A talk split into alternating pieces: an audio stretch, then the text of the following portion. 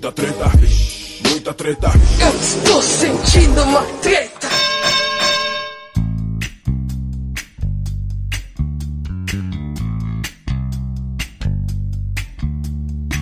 Salve, salve moçada! Salve, salve rapaziada, meus queridos ouvintes do Treta Talks, o podcast do treta.com.br, o seu podcast sobre as tretas do mundo moderno. Aqui quem tá falando é o Ivo Neumann e hoje eu vim aqui sozinho no último episódio do ano para deixar uma mensagem de Natal e de Ano Novo aos ouvintes e também para anunciar uma novidade importante para os nossos ouvintes. Mas antes, uma desculpa necessária. Eu anunciei aqui alguns episódios atrás que a gente ia fazer um episódio especial de fim de ano do Treta, junto com o Medo e Delírio em Brasília, mas infelizmente o Cristiano Botafogo não conseguiu arrumar uma brecha na agenda tumultuada desse fim de ano e a gente teve que adiar o nosso crossover para o ano que vem. Mas também não é para ficar triste, porque para compensar, eu preparei um negócio muito maneiro pra galera não ficar órfã de podcast durante as férias de janeiro. Um podcast novo. É isso mesmo que você ouviu. O Treta acaba de lançar seu primeiro spin-off oficial, o podcast Mensagem Cifrada. O Mensagem Cifrada é um podcast de análise musical livre, debruçado sobre o rico acervo da música brasileira, ouvindo nas entrelinhas. Em cada episódio do podcast novo, que tem uma média de 15 minutos de duração e um formato de audiodoc, né, audiodocumentário com narração e inserts, eu faço uma apresentação de um artista brasileiro e uma análise profunda de uma das suas músicas. No melhor estilo treta, é claro.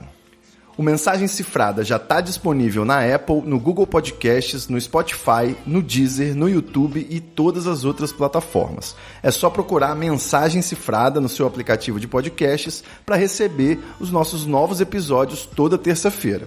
A gente botou aí na terça que é para começar bem a semana. Nós também estamos nas redes sociais, arroba mensagem cifrada no Twitter e arroba mensagem.cifrada no Instagram.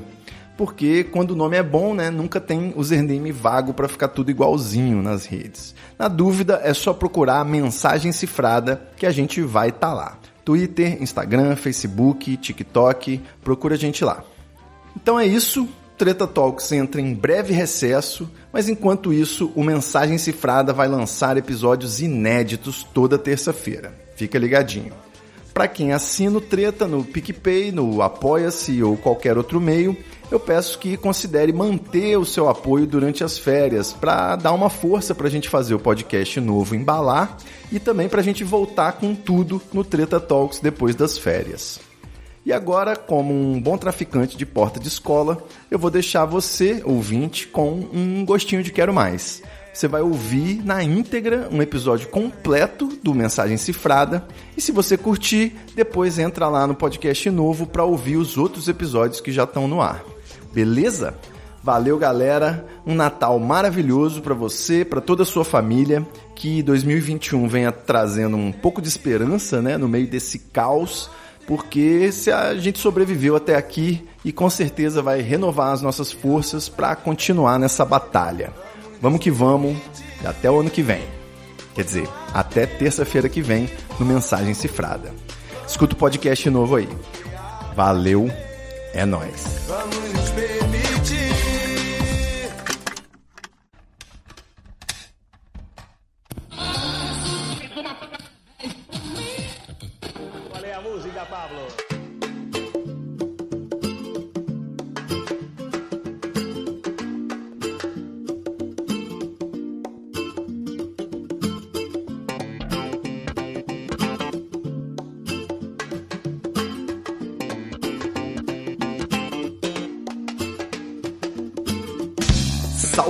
Salve, meus queridos ouvintes do Mensagem Cifrada, o seu podcast de análise musical livre, debruçado sobre o rico acervo da música brasileira, ouvindo nas entrelinhas. Aqui quem está falando é o Ivo Neumann e esse é o segundo episódio do nosso novíssimo programa, que vai trazer para o seu ouvidinho uma nova perspectiva sobre alguns dos maiores nomes e sobrenomes da música popular brasileira. Já segue a gente lá no Twitter, arroba mensagem cifrada, no Instagram, arroba mensagem.cifrada e no Facebook, arroba cifrada mensagem. O duro de achar um bom nome para o seu podcast novo é depois ter que fazer esse malabarismo aí na hora de criar os nomes de usuários nas redes sociais. Mas enfim, voltando. No episódio de hoje do Mensagem Cifrada, Djavan Caetano Viana. Depois do nosso episódio piloto sobre a mensagem cifrada na obra da Marisa Monte, eu recebi algumas críticas dizendo que eu tenho a mente poluída, que eu vejo droga onde não tem, que tudo eu acho que é sobre droga. Então já vou adiantar que a, as músicas do Djavan não tem nada a ver com, com droga, né?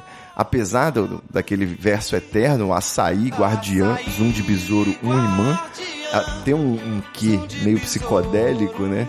Mas, aliás, até o próprio nome do Djavan, né? Ele tem uma origem meio, de, meio Djavante, eu ia falar. Tem uma origem meio viajante, que é a mãe dele sonhou com um navio, né? Que o nome do navio era Djavan. Ou seja, não era sequer uma palavra e ela achou de bom tom dar o nome de um navio para o filho, né? Ela não sabia que ele se tornaria tão popular. Ou sabia, né? É, esse material aqui ele também não é muito inédito, né? Falar de Djavan não é exatamente uma novidade, a gente está meio que voltando para os anos 90, anos 2000.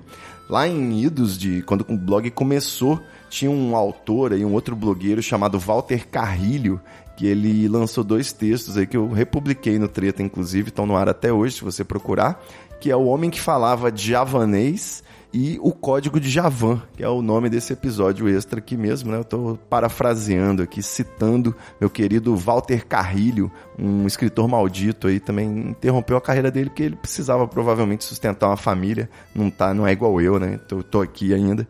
Mas o Walter ele falou algumas coisas e eu gostaria de trazer essas considerações para você que depois de ouvir o significado secreto das músicas da Marisa Monte, ficou curioso, né, com esses bastidores da MPB aí.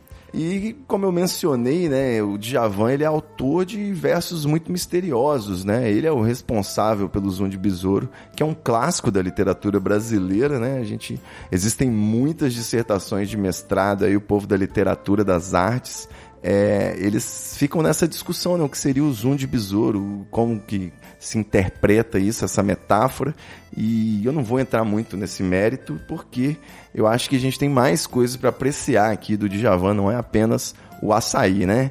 Então, por exemplo, na sua canção mais recente, né, um pouco mais recente, chamada Imposto, de 2007, ele mostrou também um lado indignado, né, um lado político, com uma crítica à carga tributária que era o verso era o seguinte: IPVA, IPTU, CPMF forever. É tanto imposto que eu já nem sei. IPVA, IPTU, CPMF forever. Imposto que eu já nem sei. ISS, ICMS, PIS e COFINS pra nada integração social, aonde só se for no carnaval, eles nem tchum. Eles nem tchum. Você vê, né? Djavan já estava prevendo Paulo Guedes aí, né? Desde 2007, com a volta da CPMF e a, nessa época o pessoal ficou bem. Foi uma época assim que eu confesso que era meio moda, né? Criticar a carga tributária. O Gabriel Pensador lançou uma música política de protesto que é basicamente era sobre imposto é roubo, né? Foi o Gabriel Pensador ele flerta, né, com várias loucuras e insanidades. Eu pago por tudo isso, imposto sobre serviço, a taxa sobre produto, eu pago no meu tributo, pago pra andar na rua, pago pra entrar em casa, pago pra não entrar no SPC e no Serasa, pago estacionamento, taxa de licenciamento, taxa de funcionamento, liberação é o alvará. Passagem, bagagem, pesagem, postagem, imposto sobre importação, exportação, IPTU, IPVA. Mas enfim, ficou-se uma expectativa que no disco seguinte do Djavan ele pudesse musicar uma medida provisória, né, fazer uma crítica à cotação do dólar de repente, já que ele estava indo por essa linha, mas não veio essa promessa aí a conclusão, né, que a gente pode tirar de um para fazer uma crítica assim mais fria, né, não, não, não emocionalmente envolvida, é que o Djavan, ele acima de tudo, ele democratiza o acesso à arte, né? Ele incentiva a qualquer pessoa a ser compositor também. Por exemplo, eu musiquei aqui a minha lista de compras, ficou mais ou menos assim: arroz, ovo e canela, mate leão, tomate e berinjela, sal e um monte de pão. Eu tô pensando em chamar essa música de Carrefour. Acho que vai bombar. Nessa linha, né? Se, se a gente fosse fazer uma, um paralelo aí com um livro do, do Dan Brown, né, o, o Código da Vinci, se ele voltasse suas atenções para a arte brasileira, né, para as músicas do Djavan, eu imagino que a gente teria aí o detetive Robert Longdon, né, o Tom Hanks, para quem prefere o Hercule Poirot do Dan Brown, né, porque eu sou mais a gata triste o Robert Langdon ele pode decifrar a mentalidade desses gênios, gênios renascentistas, né, todos, o Leonardo da Vinci, o Michelangelo, o Donatello, o Rafael, até do mestre Splinter, ele pode decifrar essa mensagem subliminar que eles colocavam nas suas obras, mas se pegar esse detetive e abrir a partitura de Pétala, ele ia ficar um pouco preocupado, né? Asa do meu destino, clareza do tino, pétala, de estrela caindo, bem devagar.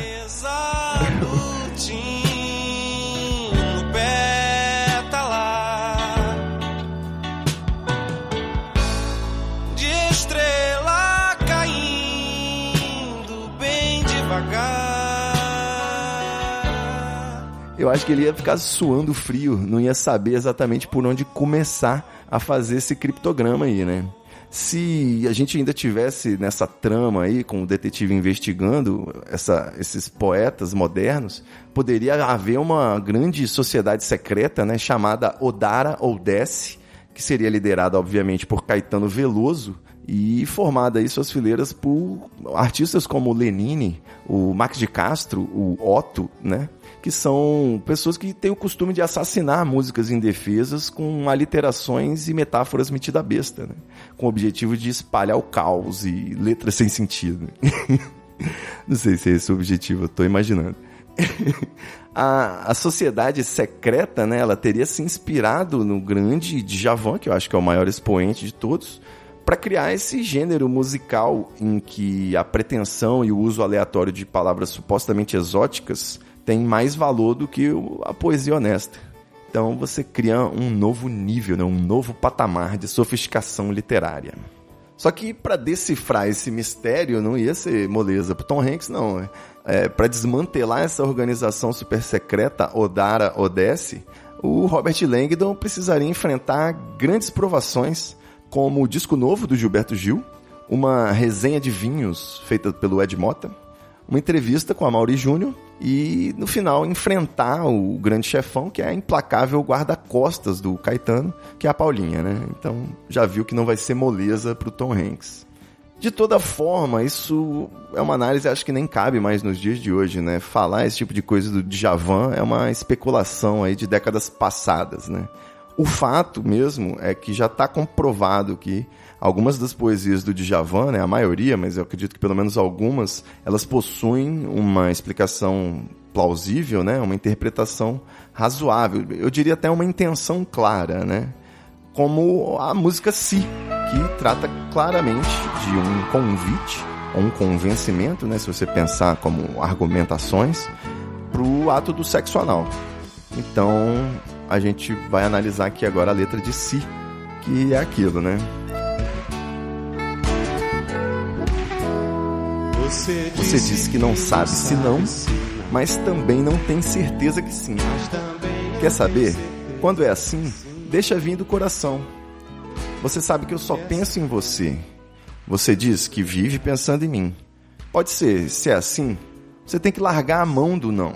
Soltar essa louca, arder de paixão. Não há como doer para decidir, só dizer sim ou não, mas você adora um si.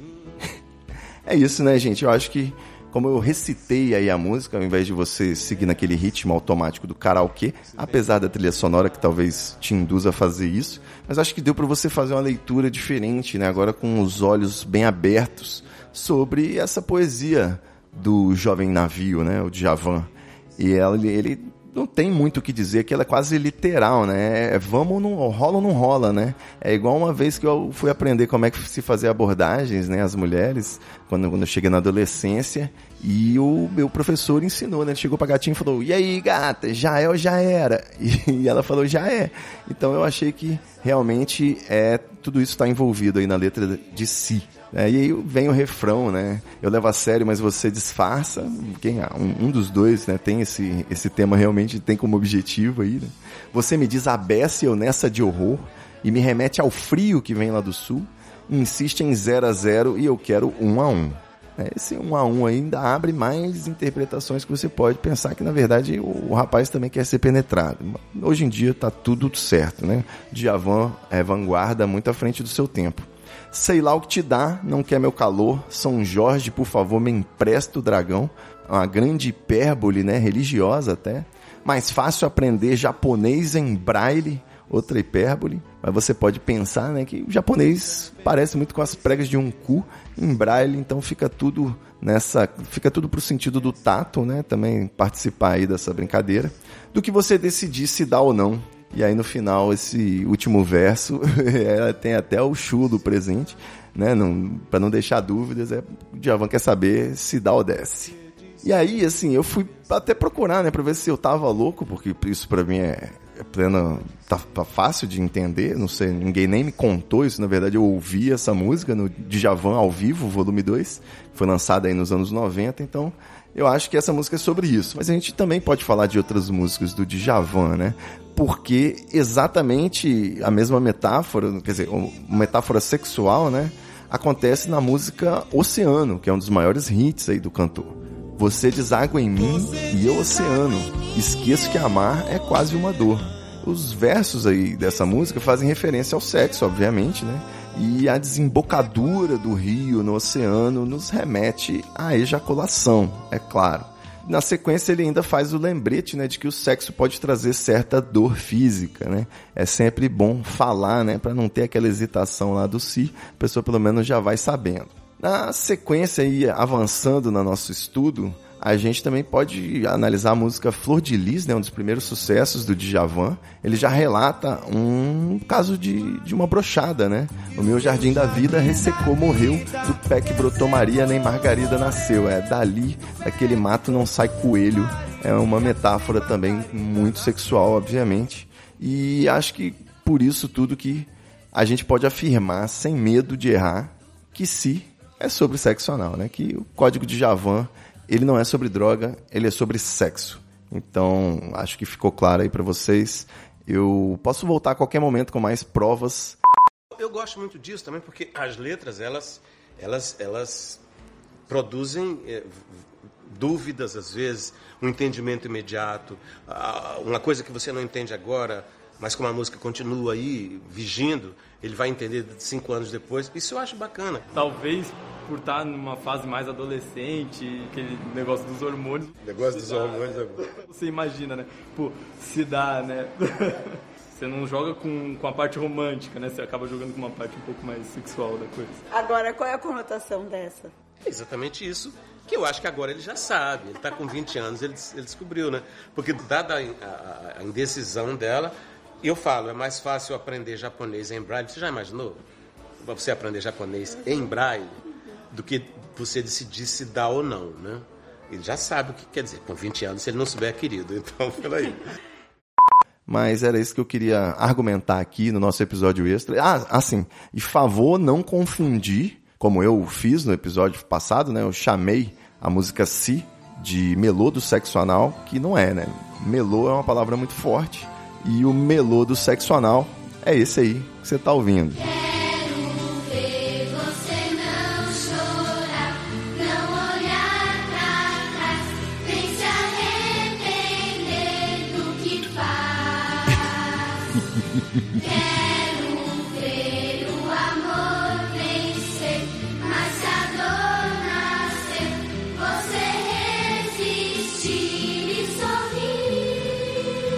Era muito bom essas piadas de melô, né?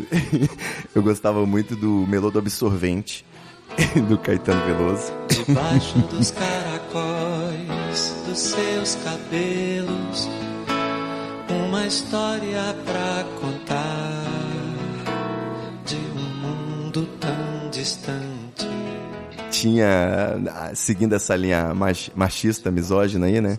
Tinha o melô da menstruação atrasada também. e E eu não sei, eu não sei se eu posso falar essas coisas. Bom, como aqui é um, um ambiente seguro, né? Tem o, o. Nós estamos entre nós aqui. Tem o melodo epilético. Saudades Araqueira.